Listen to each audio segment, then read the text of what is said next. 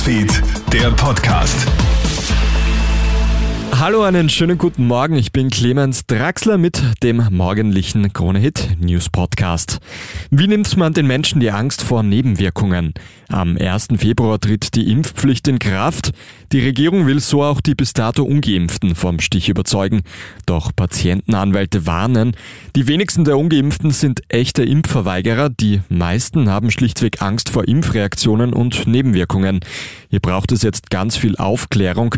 Die Betroffenen sollen mit ihren ihren Hausärzten sprechen und sich nicht durch Fake News weiter verunsichern lassen, sagt Patientenanwalt Gerald Bachinger. Wir haben kaum eine Situation in den letzten Jahrzehnten gehabt, wo eine Impfung so genau untersucht worden ist. Also wir haben jetzt schon Milliarden von Impfungen, Zehntausende Studien zu diesen Impfungen und das ist eigentlich ein Grund, dass man mit gutem Vertrauen in diese Impfung gehen kann.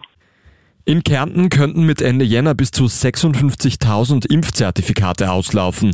Der Grund ist die Kürzung der Gültigkeit von neun auf sechs Monate nach der Zweitimpfung.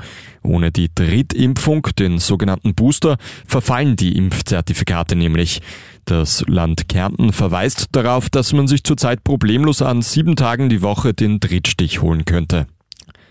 Beim Untergang eines Flüchtlingsbootes sind gestern vor Marokko mindestens 40 Menschen ums Leben gekommen, darunter auch zahlreiche Frauen und Kinder.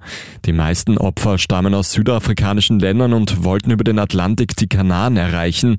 Es habe Stunden gedauert, bis marokkanische Rettungskräfte das Boot gefunden und geborgen hätten, sagt ein Sprecher der Hilfsorganisation Caminando Fronteras.